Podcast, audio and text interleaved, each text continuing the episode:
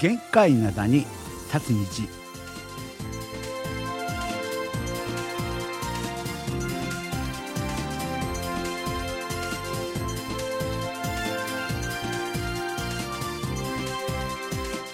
12月4日月曜日の限界灘に立つ日皆さんお元気でしょうか？と言っても皆さん元気ないですよね。ドクターシンことシンヨンです。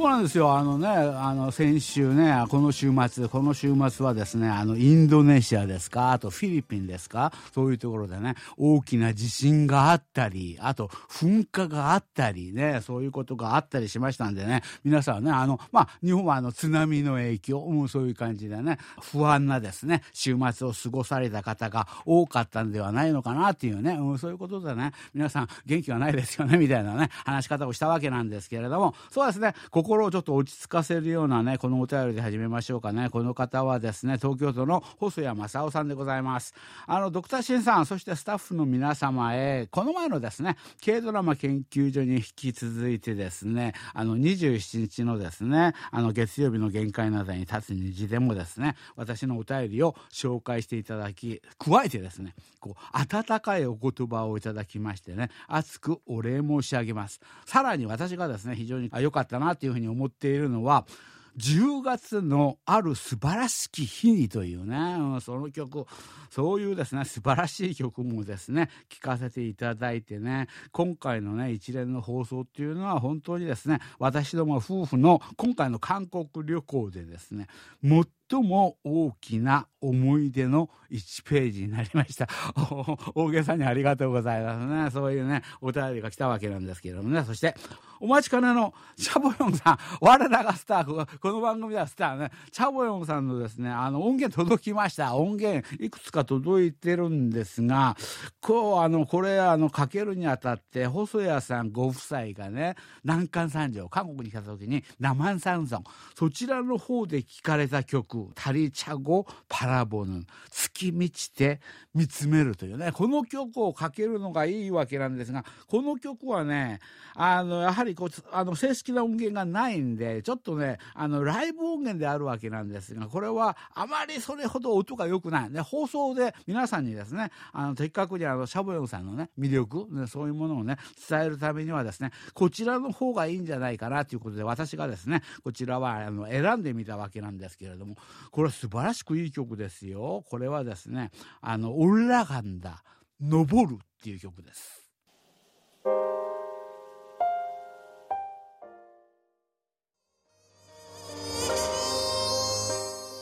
どうですか？あの、チャボヨングさんね、この方はね、カヤグンっていうね、日本でいうと琴に近いね、楽器ですよね。あれをですね、淡々と手で弾きながらですね、歌を歌われるね、うん、そういうアーティストであるわけなんですけれども、チャボヨングさんのね、 올라간 다、 올라간 다っていうのは、登るね。これはあの、天に登るっていう時のですね、登るっていうことを言ってるわけなんですけれども、そういうね、曲でありましたですよね。そう、何か、韓国のやっぱり国楽っていうのはね、こう、落ち着くよね、聴いてるとね、とにかくまあ、心をですね、平常心にね、こう、あの、戻してくれるね、そういう落ち着く音楽であったっていうね、うん、そういうことですよね。ということでですね、この件に関しまして皆さんもね、たくさんの方がですね、今回のリスナーとのですね、やりとりね、これ、 あの、最短記録達成なんではないか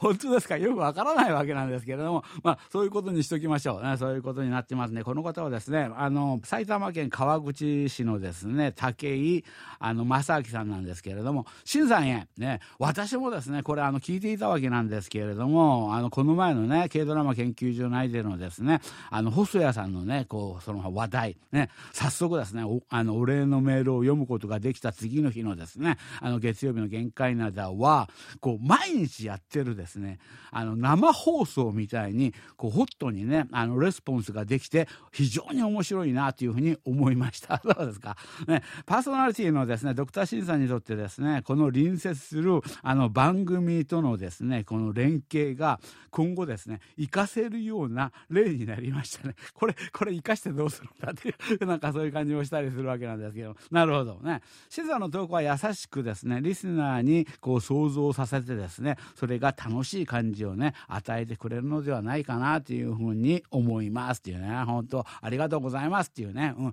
そういう意見であるわけなんですけれども時間がないんで早速このコーナー行きましょう。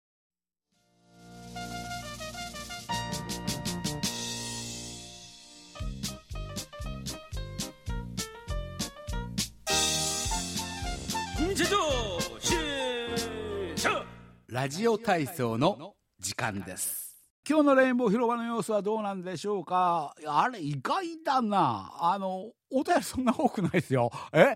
意外、本当意外。今回、あの、テーマ簡単ですよね。あの、今年1年をね、こう振り返ってみて、まあ皆さんのね、個人的なニュース、まあベースで、まあいろんなことありましたよね。皆さんね、あまり良くないニュースをちょっと書いてこられる傾向にあるんだけど、そうだ、ねもっと肯定的に考えよう。もっといいこともあったでしょう。いいこともあったっていうふうに思うんでね、そういう話をね、あの、個人的な出来事をベスト3選ぶとしたらどういうことになるんだろうかっていう、そういう話と、あとね、あの、まあ、社会でですね、いろんなね、あの、あの事件とかね、出来事が起こりましたですよね。昨日とかもね、あのね、ああ、そういうことが起こるだ、ちょっと、あの、思っても見なかったって言ったらちょっと大げさなんですけどちょっとあのね、規模が大きかったですよね。うん、そういう方もあったんで、あの、また今年起きてしまった、あの、まあ、出来事の中に、まあ、加えてもいいんではないかな、みたいなね、うん、そういうことがあったりしたわけなんでですね、皆さんね、ねあの、社会で起きた、まあ、いろんな、あの、印象的な事件とか出来事の中で、これもまたベスト3選んでみましょうっていうね、うん、そういうことであったわけなんですけれども、あまり来てないんで皆さんにね、来週はちょっと頑張って皆さんいろいろとね、うん、書いて送ってくださいっていうね、そういうお願いをしながら、この方はですね、あにわせよ、ナンピョンカオルでございます。はい、ナンピョンカオルさん。しんさん、こんにちは。12月のテーマがですね、今年1年を振り返ってベスト3ということですよね。あの、そういうことで私のベスト3を発表するわけなんですが、ベスト3、3, 3つ目、3つ目はですね、あの大腸検査のため病院のベッドにですねあの私が寝た寝たっていうことが今年の,、まあ、あのホットなニュースでございます。実はですねこの年で入院の経験が全くなく小学校の頃ですね風邪をひくと、まあ、病院でですねあのお尻に注射をするため。そうかあのこあのあれですか南條薫さんの小さい時は日本でもやはりあのお尻にねこう注射をする。それがあったのがねそうそういうことがをしたためにですね。あのその時にあのベッドにあの横になるぐらいしかですね知らないためあ今回ね30分程度ではあったとはいえですねえらく緊張しました。ね。あのまあ特にですね問題はなかったわけなんですけれどもね。ということでそうか。今年のあの起きたことのベスト3に入るこのあのこれが検査。みんな普通みんなにやってる検査をこの方は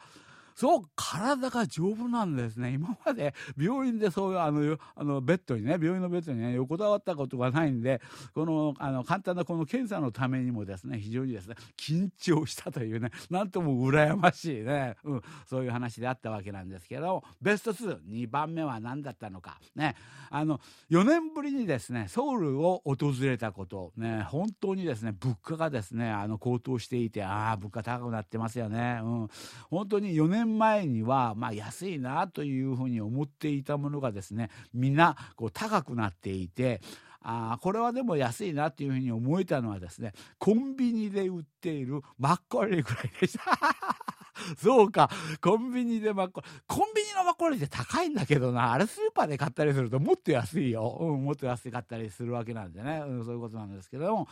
うん、4年ぶりか。なんかよく来られてるような、よくソウルに来た時の話をなさってるんでね、よく来られてるような印象があるんですけれども、実は4年ぶりだったんだっていうね、うん、そういうことですよね。で、年間のベスト1、ベスト1位、1位はですね、あの、ラジオのパーソナリティによりですね、ラジオネームの解明を命じられたことです。ね、複数回ですね、会話をするように、まあ、投稿を読んでいただいて、結果ですね、どっぷり、あの、教祖審査にね、ハマってしまいましたね。そう。これが1位になる。ああ、ラジオ、私、私にこう、あの、ラジオネームちょっと変えた方がいいんじゃないですかって言われたことがよほどショックだったのね。あの、まだ覚えてるっていうね、うん、そういうことですよね。でね、こういう話があるんですよね。実は、この前の放送日でありました、あの、11月27日の月曜日ね、実はあの日はですね、私の64歳の誕生日で、あのね、お便りを紹介されたことがですね、非常にいい記念というふうになりました。ね、うん、そういうことで、ところでですね、今週、今日ですね、今日12月4日のこの月曜日は、あの、我が妻、アイビーのですね、誕生日でございます。ぜひですね、あの、教祖新さんから、あの、おめでとうというふうに言っていただけるとありがたいですね、ということでね。ああ、そうなんですよ。そうか、あの奥様がね、あの今日はあの誕生日っていうことで、そう、このコーナーもともとはあの誕生日ソングをかけるね、そういうコーナーであったりしたわけなんですけれども、うってつけの曲はありますよね。あの、イ・ジョギョンさんの曲でですね、京来、京来っていうのはですね、冬の子。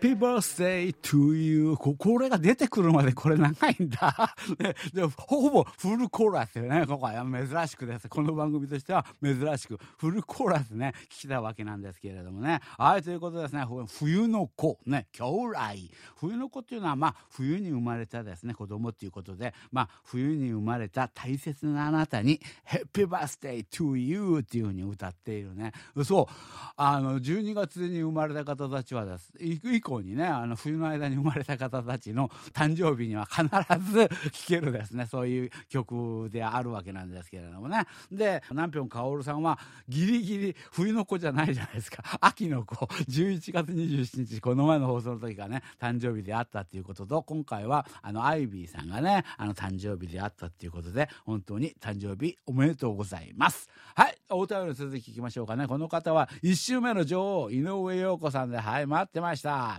新さん、こんにちは。12月のテーマですよね。今年1年個人的なニュースベスト3。ね、そういうことをですね、私選んでみたわけなんですけれども、3位、第3位。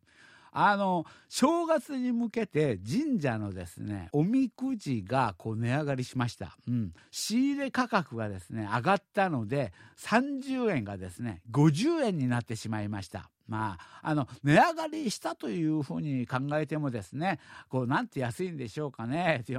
本人はそういう、値上がりしたけど、いや、俺は、あの、神社をやってる立場からすると、これは、でも安いよね、っていうね、そういう感じであるわけなんですけれども、なんて安いんでしょうかね。あの、御殿のですね、前のおみくじの木箱っていうのがですね、これがですね、お釣りが出ないので、まあ、50円の方がですね、2人で来た時にね、2人で来て、あの、のおみくじ2つ引いてもらって100円っていうことでまあ切りが良いのではないかなっていうふうにねそういうふうに思いました。あのお正月ですねたくさんのですねあのお,、ま、あのお参り客をね願っております。やはりあの神社としてはやはりたくさん来てほしいのか、うん、たくさん来てほしいってねそういう気持ちであったわけなんですけども私たちからからするとこれ、あの、やっぱり仕入れるんだね、これね。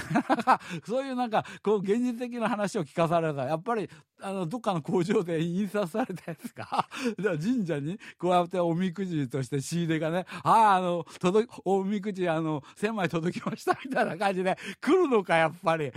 そうは言ってもなんか、あの、これやっぱりこう聞かされると、な、やっぱそうかっていうのはなんか感じしちゃ、しちゃったりするのは私だけでしょうか。ね。で、あの、ナンバー2。ベスト2、ベスト2。私はですね、9月にコロナにですね、感染してしまってですね、その時は、あの、入院を断って、自宅でですね、あの、10日間ね、療養いたしました。ね、通常の生活に戻っても、こう、食欲がなんとなくなくてですね、やる気が出ない。1ヶ月ぐらいはですね、大好きなお菓子も食べたくありませんでした。それでもですね、最後には、あの、味噌汁かけご飯やですね、卵かけご飯をを食べて元気が出てきましたというね、ああ、コロナにかかってしまったというね、うん、そういうことも今年で、今年にあった。で、あの、第1位、第ベストワンの1位、あの、1月ですね、あの、孫息子が私立中学に合格しました。ああ、拍手ですよ。拍手ね。孫、ま、孫息子がですね、私立中学に合格。私立ですよ、私立ね。これからあの、うん、エスカレーターなんでしょうか？こういう感じでいいですよね。うん。で、後で分かったことなんですけれども、我が家はですね、あの、神社なのに、あの氏氏神さんでですねお祓いしないで受験でですね有名であるあの太宰府さんにねお,、ま、お参りをですねしたということがあ後から分かりました。どちらもですねあの菅原道真さんをあのお祭りしているわけなんですけれどもねっていうね、うん、そういうことで。なるほどね。こ ななるほど。そういうことか。あああの孫息子さんがねあのあの私立の中学に合格したということがねこれが1位だっていうね、うん、そういうことですよね。でこの方はですね最初の週のですねキングですよね。キング滝沢ね。埼玉県のこの方も埼玉県だけどみんな埼玉県じゃない。埼玉県のですね滝沢正夫さんでございますけれどもレインボー広場に応募します。今年のですね私の三大ニュースであるわけなんですけれども次の通りです。ということであの3位。あの職場の同僚がですねあの4月の下旬に夜中の23時、まあ、11時ぐらいか11時ぐらいにこう酔っ払ってですね線路にあの転落左手と右足をですね失うというねそういう事故がありました。皆さんねあのお酒で人生が狂った方はたくさんあのいるというふうに思うわけなんですけれどもお酒が好きな方はですねどうか気をつけてください。あそうこれから年末にかけてね皆さんねこれはあのねあのちょっと考えた方がいいですよね、うん、そういうことで。あのそれが3位であった。ですあの2位はですねあの父親は父なんですけれども今のところですね87歳。おお80歳の時にあの脳出血で倒れてですねあの母親があの自宅の方でね介護してるわけなんですけれども5月頃ですね体調を崩して入院。1ヶ月後のですね診察までですねあの待つ待つしかないというふうにねそういうふうにねあの医者に言われていたわけなんですけれども頑張ってですねまだあの待っていますね。無事ですねあの年が越せればいいんだけれどもなあっていうね、うん、そういうことであったわけなんですけどもそうですよね、うん、あのお父様が大変であられた。でベスト1位1位はですね自分の話ね7月で私ですね60歳の定年退職おめでとうございます。仕事のプレッシャーや人間関係などねいろいろ大変なことはあったわけなんですけれどもなんとかこう勤め上げましてね世間並みのね退職金をいただきました。ここポイントだな。退職金いただいた。やったじゃないかね。あの滝沢さん今度会おう。そういうことなんですけれども大きな病気もせずにですね済みました。定年後はですね同じ職場でまあ再雇用もしていただいてですね今はですねあのこれまでやったことのない総務とですね会計の仕事。今そうか。今までやったことのないと部署ねこちらの方の仕事を頑張っています。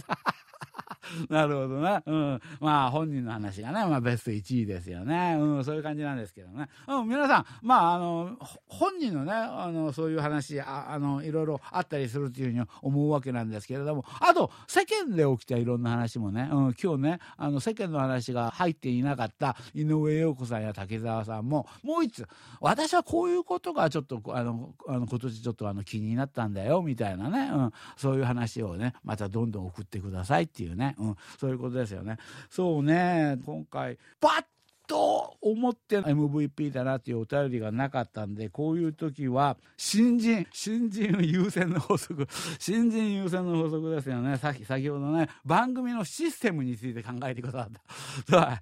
軽ドラマ研究所とか月曜日の限界などなんか連携してやろうか。そんなことは全然考えてないわけなんですけども番組のことを考えてくださるっていうね、うん、そういうことが非常にありがたいっていうことであ今回のですね MVP はあの埼玉県川口市のですね武井あの正明さんよろしいんではないでしょうかというね、うん、そういうことですよね。はいということでですね皆さんねどんどんお便り待ってますんでねあのお願いしますっていうね、うん、そういうことですよね。はい今日もですねお別れの時間になってしまいましたまた来週元気にお会いしましょうねこれまでドクターシンことシンニョンでしたよろぶんあにげせよ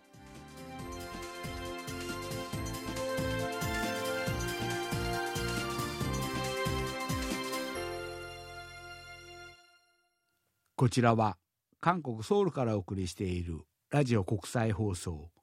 KBS ワールドラジオです。